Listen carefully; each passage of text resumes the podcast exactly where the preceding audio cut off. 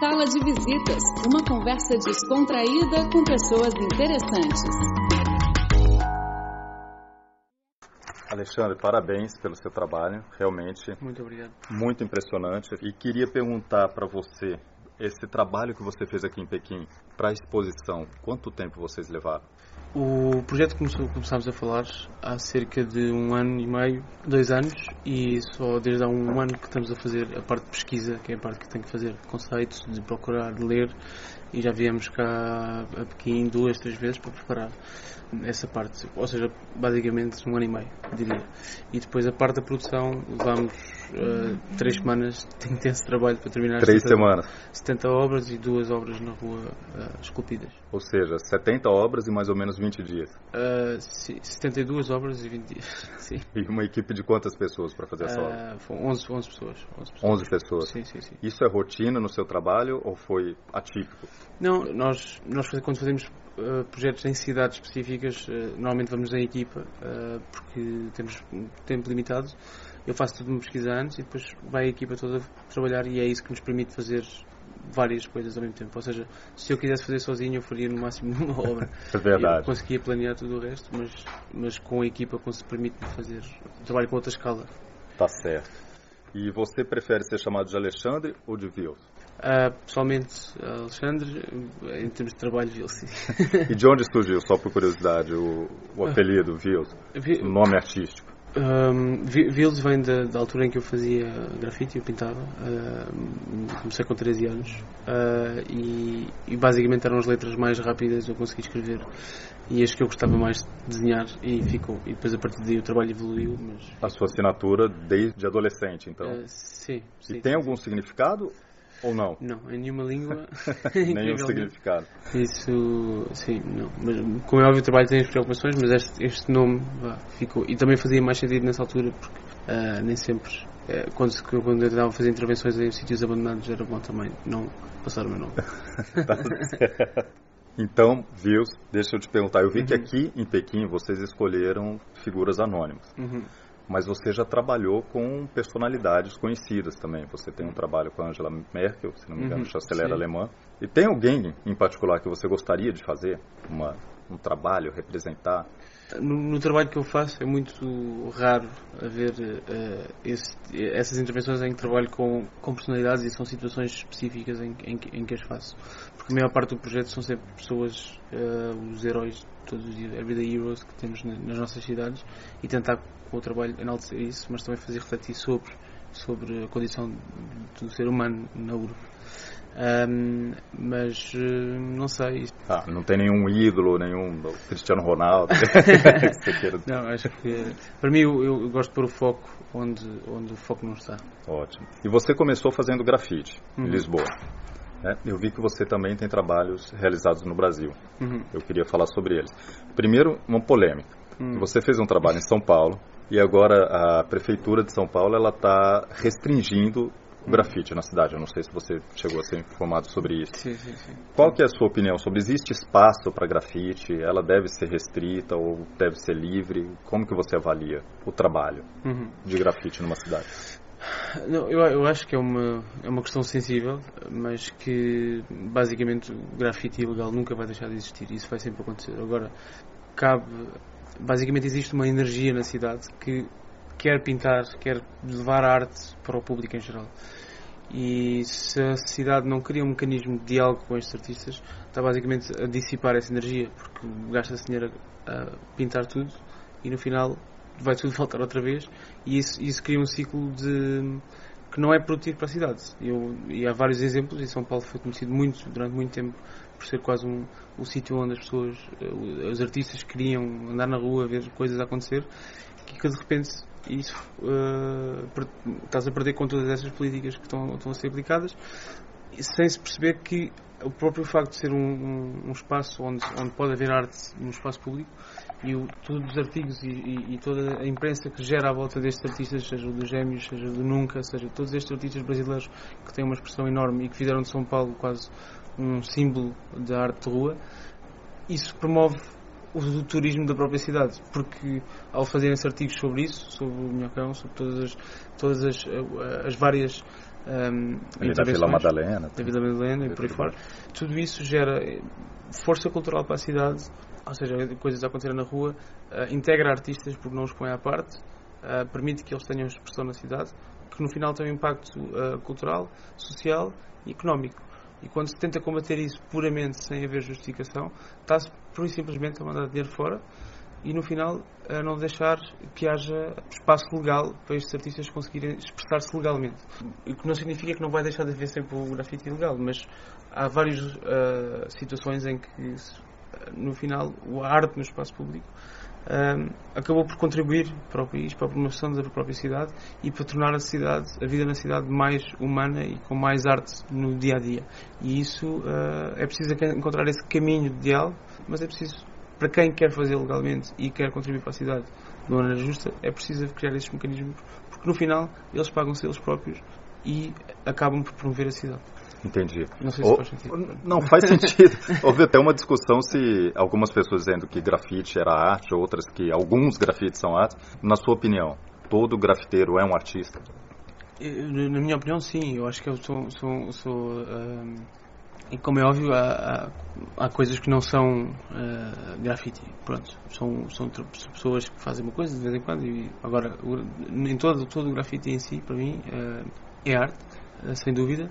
Agora é preciso é, criar mecanismos de diálogo que, basicamente, deixem que essa expressão artística contribua para a sociedade. Porque se não for simplesmente tapada, nunca vai haver sequer nem diálogo, nem contribuição para a sociedade.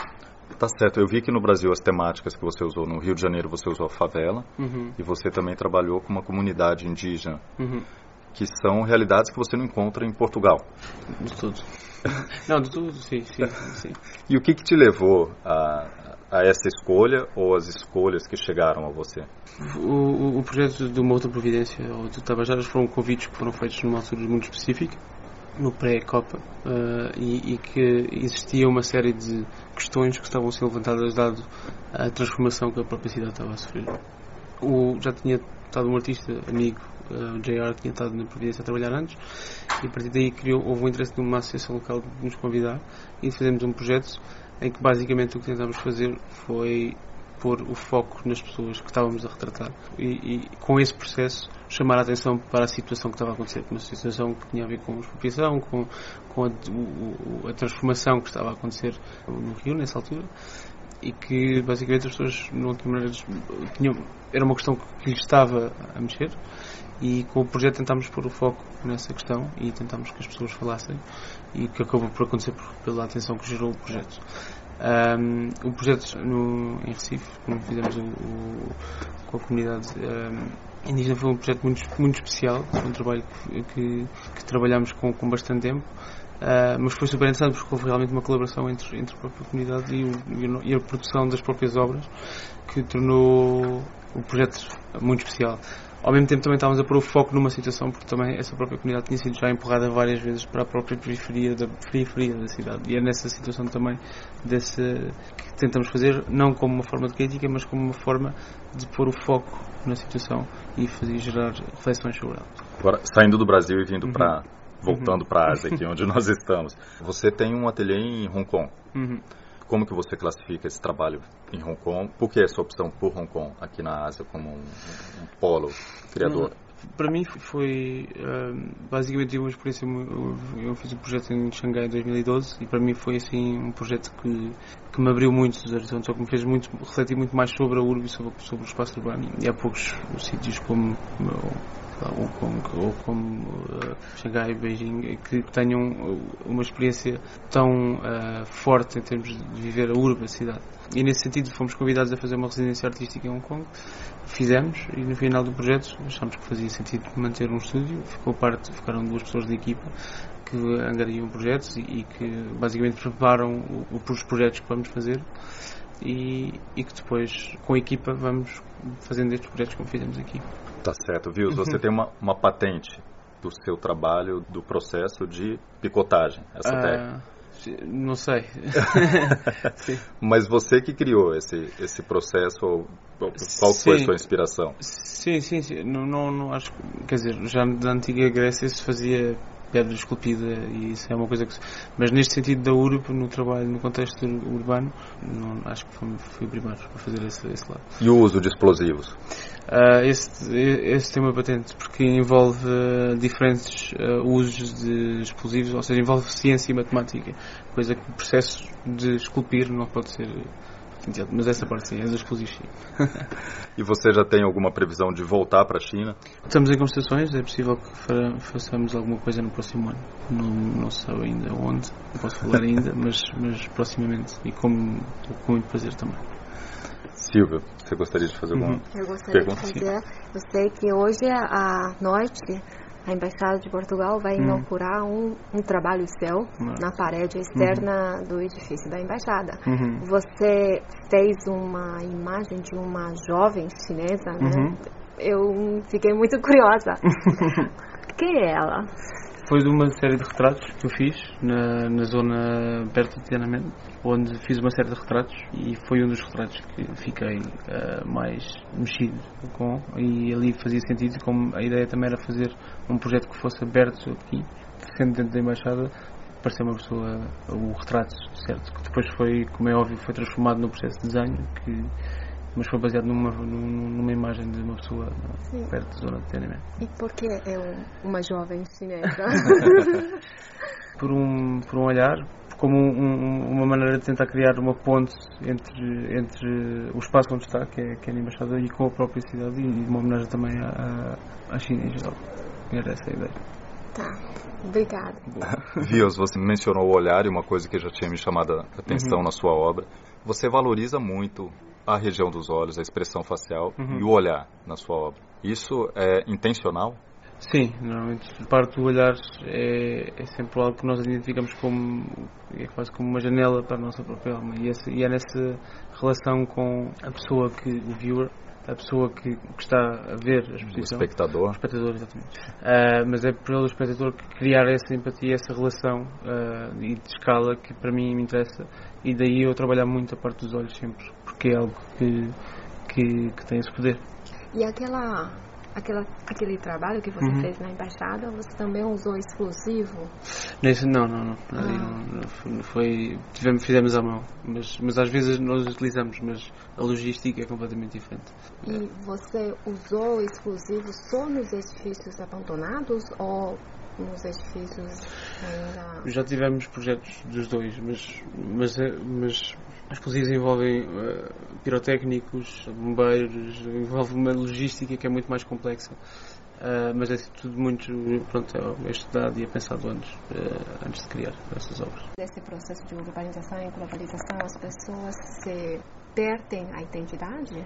E... Não necessariamente. O que eu quero perguntar é onde é que, com tudo de informação que temos no espaço urbano, de lado visual, ou seja, de comunicação, de publicidade, de tudo, tudo isto que temos que construímos nós, como seres humanos, no espaço das urbes, que, que somos uh, bombardeados constantemente visualmente das coisas que vamos recebendo, quero descascar isso tudo e chegar à essência daquilo que nós somos. E é nesse, nesse processo de construção e destruição de, de, das camadas da superfície dos mundos que eu tento escavar para encontrar a essência, a entranha, o que nós somos. E é nessa reflexão que tento fazer o, o, o revelar vá, dos rostos da cidade. E por destruir tudo aquilo que. Você, o que é a essência? uh, também não sei, estou à procura. Mas a intenção é de fazer a reflexão e que as pessoas reflitam sobre isso, sobre tudo isto que temos à nossa volta. Mas a intenção é de fazer a reflexão.